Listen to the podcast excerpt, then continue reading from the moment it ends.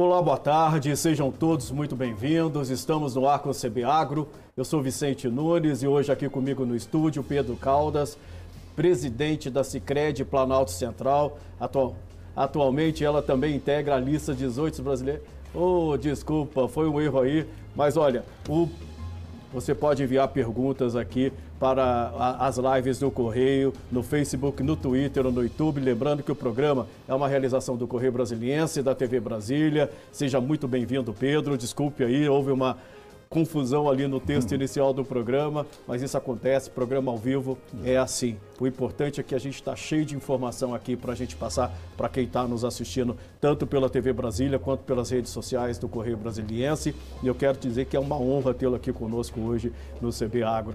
E a gente vai falar sobre um assunto que eu adoro, que é cooperativas, né? Cooperativas de crédito qual a importância das cooperativas, o que, que elas estão fazendo de bom para ajudar a economia do país. Vicente, muito obrigado. É, boa tarde para todos os participantes, né, diversas plataformas hoje em dia. Então, as cooperativas elas vêm exercendo um papel fundamental de organização econômica. Então, é um princípio muito simples que é unir pessoas. Então, a gente une pessoas com o propósito de, através dessa união, a gente buscar melhores soluções. Né? Existe um certo ditado de que as cooperativas elas são filhas da crise e mães da solução. Né? Então a gente acredita muito e os números vêm comprovando isso. No nosso caso, seja no, crédito e seja no agro, a gente pode estar tá, é, trazendo informações como é, dados da FIP. Né? A FIP comprova o quanto de diferença uma cooperativa de crédito faz na comunidade. Então a gente vem aí ao longo dos últimos anos tendo a participação na carteira de crédito rural do Brasil de maneira extremamente expressiva, com taxas muito fortes de crescimento ano após ano. Como é que vocês estão financiando a safra? Você tem algum balanço já do que vocês divulgaram aí para essa safra que está sendo colhida, né? Porque em julho já começa o plano safra 2021 e 2022, né? Exatamente. Então, o sistema Sicredi ele já é o segundo maior player do Brasil em crédito rural, com taxas de crescimento muito expressivas. Agora, nesse pré-custeio da safra 21-22, já foi 7 bilhões de reais disponibilizado. E a gente vê, né, a gente tem como comprovar isso, de que a participação em cada uma das comunidades onde o agro está muito forte, é, em muitas dessas cidades o Sicredi é o maior órgão financiador. Né? Então, durante esse ano mesmo de 2020, o Banco Central divulgou, inclusive ontem mesmo, quanto que foi o crescimento das cooperativas de crédito durante o ano 2020. E qual foi? Pois é, na, na captação, né, onde os depósitos eles chegam na nossa administração, nós crescemos em torno de 46% durante um ano. E na carteira de crédito, 35%. Então, isso é um reflexo de confiança. Então, as cooperativas de crédito muito é, conectadas com o movimento do Banco Central e também do recém-criado FGCOP, com tudo isso, a comunidade está vendo esse pilar da confiança e o pilar principal do relacionamento. Quanto que as cooperativas já representam do sistema financeiro? Em alguns indicadores, em torno de 10%. Isso né? aí pega o que? Crédito? Isso Crédito, depósito. No geral é o que? Já passou aí de, de 8%? Exato, já está de 8% a 10%, dependendo da região dependendo é, do ramo que ela está atuando. Né? Tem algumas cidades que nós temos também, assim, a nossa cooperativa, que é uma das 108 cooperativas compostas do sistema Sicredi, tem cidades que 70% dos depósitos já estão na nossa gestão. Ô, ô Pedro, quais são as vantagens é, da cooperativa? Por que é, vale a pena para um cliente sair de um banco tradicional e ir para uma cooperativa de crédito? São diversas vantagens. o relacionamento, como eu estava dizendo há pouco, é um dos principais diferenciais. A instituição financeira cooperativa ela não tem um objetivo de lucro. Né? A gente não tem essa terminologia. São resultados. Os resultados são muito importantes para o fortalecimento do patrimônio, mas a questão do lucro ele não existe na nossa redação. Então, assim, a gente gera o resultado e o cooperado, conforme a sua participação, sua movimentação, ele tem uma participação ao final de cada exercício. Então, a gente instrui nossos colaboradores para que deem a correta orientação financeira com os produtos que nós temos. Né? Mas isso aí significa também oferecer juros menores do que o sistema financeiro tradicional? Além dos juros menores, o sistema cooperativo também tem uma inadimplência menor. Né? Então, pelo fato de conhecer a realidade, conhecer a comunidade, muitas vezes os colaboradores, eles são daquela comunidade.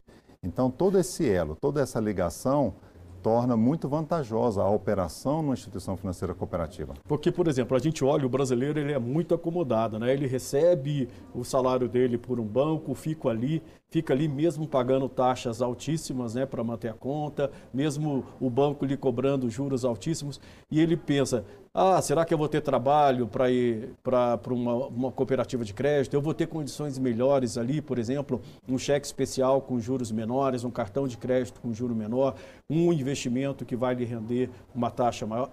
Como é que é isso? É, é, realmente vale a pena para o cidadão sair do sistema tradicional e ir para a cooperativa? É, nós temos assim um banco central é, extremamente estimulador. Né? A gente tem a felicidade, sempre que a gente está em conjunto com algumas das lideranças do Banco Central, a gente enaltece isso, porque ele vem reconhecendo e na agenda BC Hash, é, eles têm lá um objetivo muito claro para que no curto médio prazo as cooperativas tenham uma participação de 20% do sistema financeiro nacional. Então, quando você pergunta sobre essa questão de uma cesta de relacionamento, de uma taxa, o próprio Banco Central já instituiu é, regras onde a pessoa ela pode manter o relacionamento numa instituição financeira comercial tradicional, mas ela pode solicitar lá os chamados serviços isentos. Então, ele tem um direito. Então, por exemplo, a gente é, dá essa orientação, a gente é, recomenda, pode manter essa conta lá que você tem, mas vem experimentar numa instituição financeira cooperativa. Então, é, sobre as taxas de juros, a gente também tem esses comparativos com o mercado, que a grande maioria das cooperativas trabalham mais baixo. Então, quando você tem esse conjunto de taxas baixas, melhor orientação e participação nos resultados, você já tem uma felicidade muito melhor. Né? É fácil entrar para uma cooperativa de crédito porque você tem que se associar. Não é aquela coisa de chegar, ah, sou um cliente simples, vou abrir uma conta. Você precisa se associar. Exato. É isso. Exato. É, a grande maioria das cooperativas, elas são chamadas livre admissão. Então, qualquer pessoa, seja um, um, dono de um empreendimento, né, um CNPJ ou uma pessoa física, ela pode se associar e geralmente as taxas de entrada também são muito baixas. Quais são essas taxas? É o capital social. Qual que é a lógica? A lógica é que você, por ser dono, você tem que, é, fazer, uma, você tem que fazer um aporte. Então, essa lógica de você ser dono da instituição e você ser um usuário, é uma dinâmica que é muito desafiante para o gestor da cooperativa, né? porque muitas vezes você está dizendo, eu quero uma remuneração melhor e eu quero pagar menos nos serviços e a instituição ainda tem que fechar com resultado positivo, mas a gente vem conseguindo muito, muito bem fazer isso. Tem que ter um equilíbrio aí, né? E você falou que há uma divisão do lucro, né? Por exemplo, a gente vê os bancos registrando lucros extraordinários. As cooperativas também estão lucrando e isso está revertendo em benefício para seus clientes? Sim, que são os associados, né? Que são os associados. Exatamente. Então, é, é como se todo mundo fosse dono, né? Exato. É, vou dar um exemplo, né? A nossa cooperativa, ela tem 18 comunidades sendo atendidas. Durante o ano 2020, tivemos 28 milhões de resultado. Então, esse resultado, ele, ele vai sendo destinado para o fortalecimento patrimonial da cooperativa. A gente também paga juros sobre o capital social que tem, né? no nosso caso, 20 reais é a entrada mínima, por isso que a gente facilita a entrada e depois a gente faz uma distribuição proporcional à movimentação. Então, a gente sempre devolve um resultado é, bem considerável para aquelas pessoas que confiaram os depósitos na cooperativa, seja na poupança, seja depósito à vista, depósito a prazo. Então, os comparativos dessa, dessa participação no resultado, na participação das sobras com o mercado, torna você manter o recurso dentro da cooperativa de forma muito interessante. Tanto é que o nosso propósito para 2030 é que juntos vamos construir uma sociedade mais próspera. E aí a gente finaliza o nosso texto dizendo assim: aqui o seu dinheiro rende melhor. Porque os benefícios para a comunidade são outros também que o empreendimento cooperativo se dedica a Quanto que vocês distribuíram em 2020? Nós tivemos 28 associados. milhões de resultados, pagamos 3 milhões de juros ao capital e ainda tivemos 5 milhões à disposição da Assembleia. Então, isso não é dividido proporcionalmente, como você falou. Não. É de acordo com a movimentação é, financeira. E, por exemplo, nas regiões onde vocês estão instalados, quais são os benefícios que a cooperativa traz? Vocês têm projetos sociais? Como é que eles atuam? É, assim, um dos princípios universais do cooperativismo é interesse pela comunidade. Então, a gente tem, dentro do que nós criamos, um fundo social, a gente destina 1% do resultado para distribuir para as hoje 18 comunidades. Então, foi 280 mil reais distribuídos. Né? É, nós temos também chamado Dia C. O Dia C foi uma iniciativa que começou pela OSENG, lá a Organização das Cooperativas de Minas Gerais, e é um movimento de incentivar o voluntariado nas comunidades. E esse ano agora, o grande tema do dia C é a arrecadação de alimentos para montagem de cestas básicas, porque a gente tem esse esse lema de que a fome não pode esperar. Então a gente faz um investimento muito forte na formação das pessoas, seja cooperado, seja o próprio colaborador. Então a comunidade enriquece. Né? Então, com esses produtos adequados, com juros adequados e preços adequados, a comunidade fica mais rica. Ô Pedro, é, tem cidades que os bancos não querem ir de jeito nenhum. Estão fugindo dessas cidades. Inclusive, isso para essas comunidades é problemático, porque desestrutura a economia, né? Você fica sem financiamento e tal. E as cooperativas estão ocupando esses espaços. Né? Hum. Como é que é esse processo de interiorização das, das cooperativas e qual o impacto econômico que você tem nessas cidades? Olha, é, no Brasil, em torno de mais de 500 municípios, somente instituição financeira cooperativa que está instalada. Vou dar um exemplo próximo de nós, uma cidade turística aqui de Mambaí. Mambaí é uma cidade que não tinha nenhuma instituição financeira, nós temos o Cicred lá, e virou até um pequeno polo para os municípios ao redor, onde as pessoas estão fazendo sua movimentação. Então, a economia da cidade está se desenvolvendo de uma forma completamente diferente. Então, é muito é, impactante a gente ver a comunidade reconhecendo essa instituição fisicamente presente, com colaboradores que estão ali para orientar, e aí a, a dinâmica da economia se transforma. Né? E vocês conseguem é, estimular os empreendedores oferecendo crédito? Sim, com certeza. É, a FIP mesmo, a gente, enquanto Sistema Sicredi, contratamos a FIP para fazer alguns comparativos naqueles municípios que não têm instituição financeira cooperativa comparados, e os números são muito impressionantes. Para a gente é, ter, ter algumas referências, um real de crédito concedido deu um aumento do PIB de R$ 2,45. Para cada 36 mil reais de crédito concedido, uma nova, uma nova vaga de emprego é criada nessas comunidades. Então a gente vê estabelecimentos comerciais, quase 16% a mais de estabelecimentos comerciais é, naqueles, naqueles municípios com instituição financeira cooperativa comparado com o que não tem. E esse processo é irreversível, porque a gente vê fechamento de agências por parte dos bancos tradicionais e abertura de agências por parte das cooperativas. Esse processo vai continuar? E, por exemplo, a gente vê é, ainda muita concentração de cooperativas no sul do país, né, que é a origem desse sistema. Como é que vai ser esse processo de distribuição? É, aí essa, essa trajetória do sul do país e a, digamos assim, a, a copiar esses exemplos bons-sucedidos e levar para outras regiões, a gente pega estados, por exemplo, como Mato Grosso. Né? A participação das cooperativas de crédito na economia local é um número muito impressionante. Então, a gente vem é, fazendo essas trocas de boas práticas e a gente está é, tendo cada vez mais uma participação maior nessas economias. Né? Vou dar um pequeno outro exemplo aqui no município de Cristalina, né, que é onde a gente fundou a cooperativa. É, um dos, é, é o sexto maior é, PIB agropecuário do Brasil. Né? E aqui é, Brasília tem uma influência muito grande muito nessa forte. localidade toda. E lá dentro, nós, a nossa cooperativa tem 47% dos depósitos daquela comunidade. Então, é uma demonstração de confiança, é uma taxa de crescimento anual muito expressiva e isso, né, o Banco Central observando e sendo bastante proativo no fortalecimento, a tendência é que realmente o sistema cooperativo tenha uma participação é, nacional muito relevante. Vocês estão mais atuantes quando a gente volta aqui pro, pro, para o é, crédito agrícola.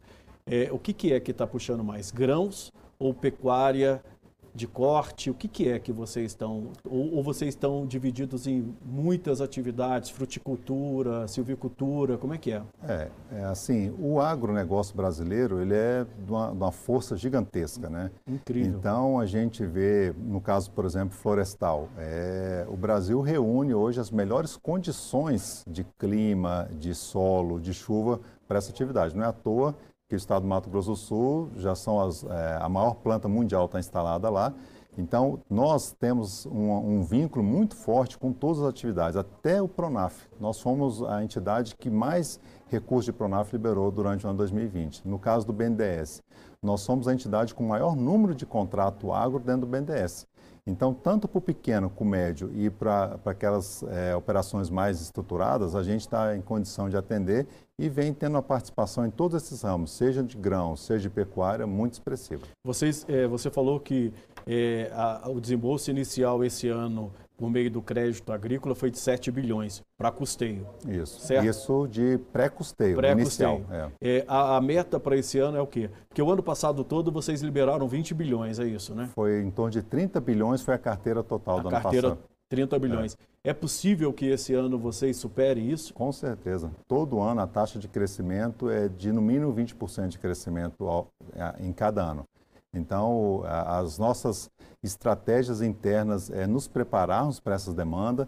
Então, quando a gente tem todo esse relacionamento com o cooperado, esse histórico, conhecendo ele e tendo um bom acesso ao mercado e trazendo os depósitos da comunidade, essa engrenagem ela, ela se fecha muito bem para que possa atender adequadamente as demandas. Então, nós temos cooperados que ele tem exclusivamente a cooperativa de crédito como a sua única instituição financeira. Entendi. Pedro, é, ontem o Ministério da Economia alertou aí sobre um possível atraso no Plano Safra 2021-2022, porque tem um PLN 4 que precisa ser votado no Congresso para resolver a questão de equalização de juros. Mas isso depende também de uh, manutenção de vetos que o presidente da República fez é, no orçamento de 2021. Aí você remaneja verbas e aí o PLN redistribui essas verbas, né? recompõe o orçamento de uma outra forma. O que, que significaria um atraso do plano safra, é, que está previsto aí para começar 1 de julho? Exato. Isso pode comprometer é, a, o plantio? Não, o plantio não, porque a gente já tem assim uma preparação em termos de recursos disponíveis a gente sabe né, que o governo já vem, de alguma forma, anunciando uma redução dessa contrapartida, né, que isso gera uma despesa para o governo federal. É, então, é, e já tem que estar tá previsto no orçamento, Exatamente. porque senão é crime de responsabilidade fiscal. Né? Exatamente.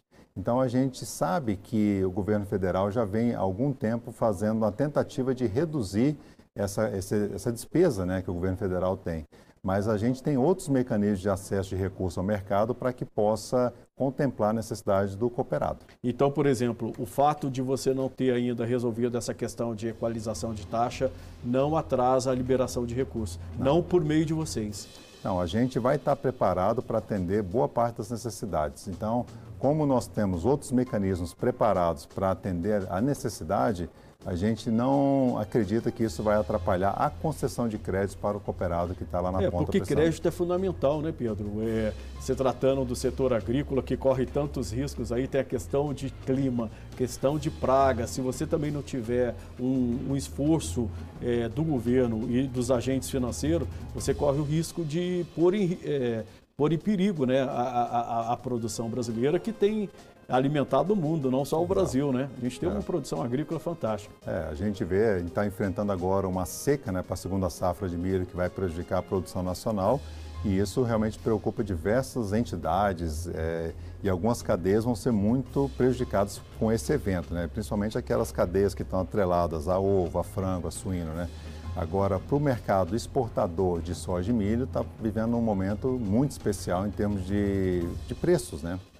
Pedro, eu vou pedir licença para você um minutinho, a gente vai fazer um breve intervalo, o CB Agro volta rapidinho. Na volta nós seguimos com a entrevista com Pedro Caldas, presidente da Sicredi Planalto Central. Fica aí, saia daí.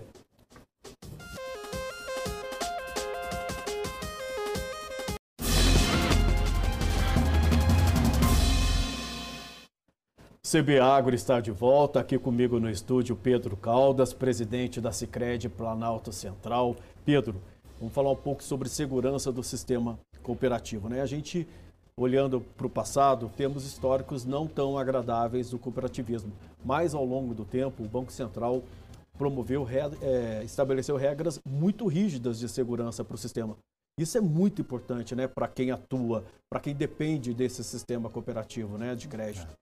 Tem Como vários, é que é isso? vários eventos assim, que foram muito importantes na, no aprimoramento da gestão e da governança. Então, algumas funções, por exemplo, a de cuidar do estratégico e de quem faz a operação no dia a dia, que é a função executiva, são figuras separadas, são pessoas separadas. Então, esse já é um, um passo muito importante. Outro passo é o rigoroso acompanhamento diário. Então, como a comunicação dos sistemas com o Banco Central é, é realmente em tempo real, isso dá uma grande velocidade de identificação do Banco Central e imediato acompanhamento.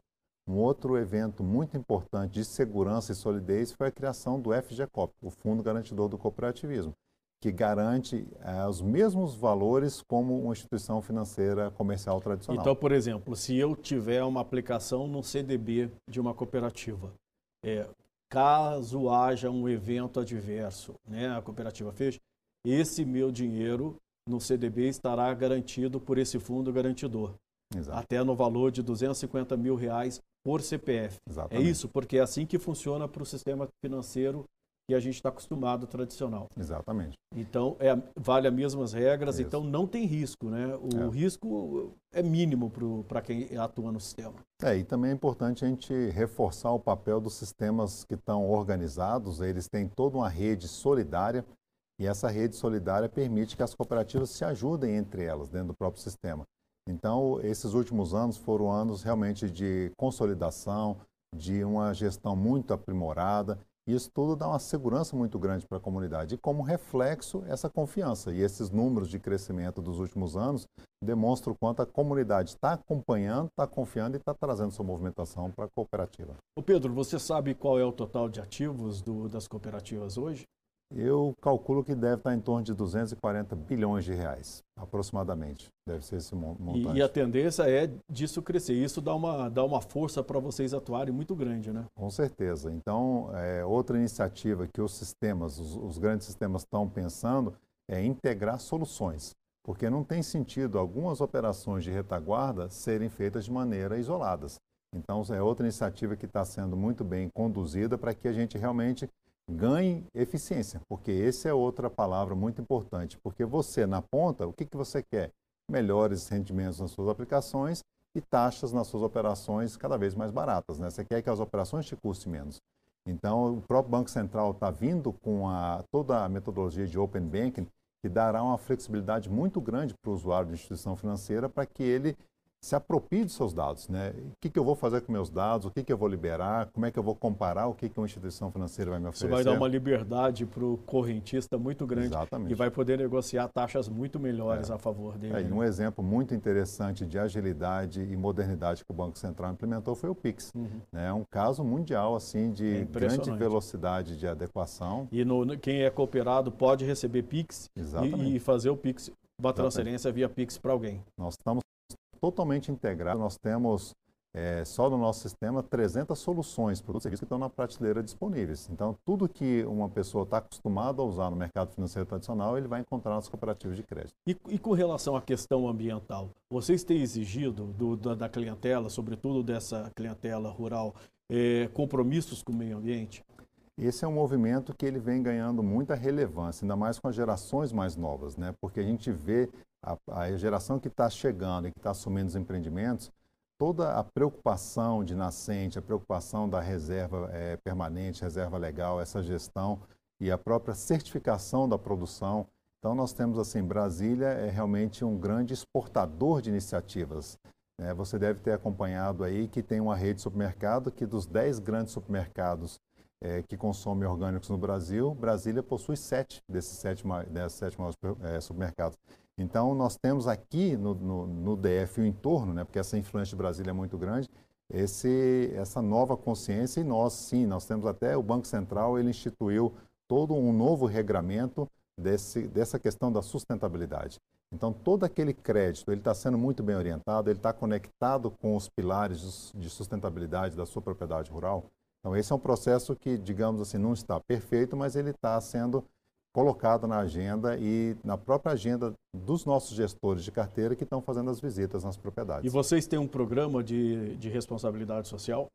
O Sicredi tem toda a, um relatório anual das ações, a gente compila das 108 cooperativas, né? Então a gente fez adesão aos 17 ODS do, da ONU. Então a gente tem essa conexão entre as nossas ações, os ODS e a responsabilidade social mais emblemática que nós temos é um programa, um programa chamado A União Faz a Vida, que tem um objetivo muito simples, que é ensinar cooperação e cidadania para crianças e adolescentes. Então aqui eu fico lanço um desafio. Como é que eu transformo uma criança adolescente numa criatura curiosa? E o programa ele faz isso. Ele vai a campo, ele leva a turma, aquela turma da quinta série, para conhecer como é que é o aterro sanitário, como é que é a captação da água. E aí os professores têm um desafio muito interessante, que é conectar literatura, história, geografia, química, biologia naquele tema que eles resolveram estudar. Entendi. E o agrotech? Onde entra? Pois a é. tecnologia e startups. É, nós temos a Intensive Connection, que é um movimento de nos conectar com startups ligada ao agro para dar uma maior velocidade para o nosso cooperado lá na ponta, seja nas questões de manejo de solo, de comercialização, é, de busca de insumos. Então, são iniciativas que é, são tendências mundiais. Né? A velocidade com que o mercado é, se movimenta, com que a compra de insumo altera, com que as tecnologias, né? nós temos a Embrapa aí, que é uma entidade que vem trazendo uma riqueza de conhecimento muito grande. Então, essa velocidade para que a pesquisa é, e a modernidade tecnológica chegue ao campo, nós também vamos ser esse veículo de acesso mais fácil. E como é que é financiar essas agro, essas é, é, fintechs, essas startups? Elas estão surgindo muito onde? Hoje, nosso maior elo é lá em Piracicaba, o pessoal da Exalc, daquele grupo que está lá instalado. Então, a gente, enquanto sistema, fica muito mais racional a gente fazer uma gestão de recursos. Né? A gente, juntando as 108 cooperativas, a gente escolhe algumas startups que merecem um aporte maior, um, uma presença nossa maior, e aí a gente vai acompanhando o desdobramento daquelas soluções. Né? Então, é, é realmente assim, uma tendência de mercado. É, a gente vê lá no Mato Grosso mesmo, já tem algumas fazendas que já estão fazendo teste com a 5G. O 5G, né? É. Então você vê que, que revolução que vai ser você ter uma propriedade com a velocidade 5G, acompanhando tudo em tempo real. Os desafios para as cooperativas daqui por diante? Conhecimento. A população ainda conhece pouco. Né? A gente diz que o grande entrave ainda é a falta de conhecimento. Então a gente acredita que podendo usar é, assim da nossa capacidade de informar, né? Um diálogo como esse enriquece muito para que as pessoas experimentem e eles vão ter um aspecto muito importante no empreendimento cooperativo, que é a gestão participativa. Então a gente tem um canal totalmente aberto, a pessoa tem essa possibilidade de contribuir com o aprimoramento contínuo da gestão.